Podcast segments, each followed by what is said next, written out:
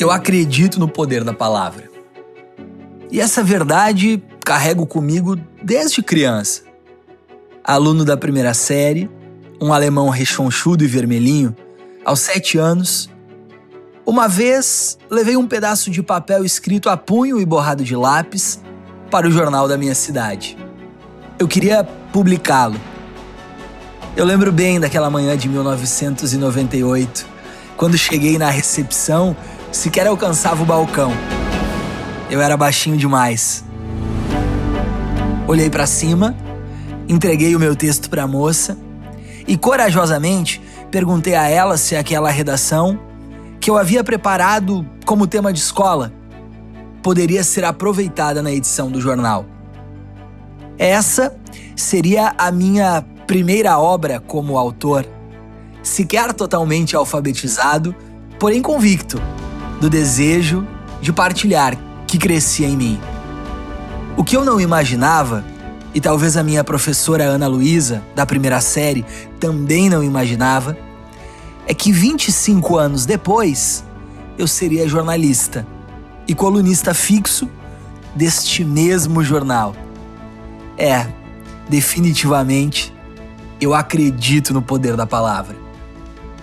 Sentimentos, crenças e sonhos jamais devem ser emudecidos no silêncio individual. O que se acredita precisa ser compartilhado e tenha certeza que nunca é pequeno. Tem o poder de sacudir o mundo. Tirar das gavetas da alma a sua fé pode ser combustível de inspiração na vida de quem precisa de ajuda. Pode ser libertador inclusive para você. Dizer o que quer ser é um passo decisivo ao encontro da materialização. Uma amiga minha, daquelas amizades de uma vida inteira, repetidamente me dizia: cuidado com aquilo que deseja. A verdade é que o mundo tem sono leve e o poder da palavra é a chave de um portal transcendental que a gente costuma chamar de impossível.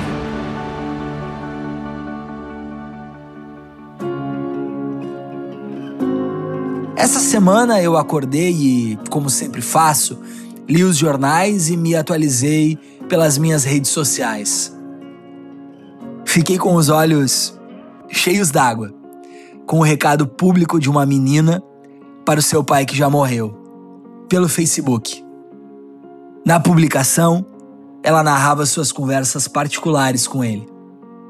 Ainda que não estejam mais unidos em carne, ela reforçava a íntima ligação espiritual. Compartilhava seus sonhos, pedia proteção, falava até das suas saudades, gravadas em amor. No texto, a menina dizia que tentava ser forte, ainda que chorasse, às vezes. Pedir ajuda para o pai, que agora vive no céu, para consertar esse problema que é a pandemia. Porque ela quer uma festa de 15 anos. Ela agradeceu ao pai pela companhia. Foram curtos, porém intensos 12 anos. O tiro de um crime o apartou da filha e da família. Matou na matéria mas ressuscitou no espírito. Porque ninguém mata um amor de verdade. Eu acreditei na realização de cada pedido daquela menina Mari. Porque definitivamente eu acredito no poder da palavra. No papel, no que sai da garganta, na pronúncia legítima do que se quer. Palavras têm poder quem manifeste o ódio, mas também há quem busque escrever a esperança. Qual tem sido o título do texto da sua vida?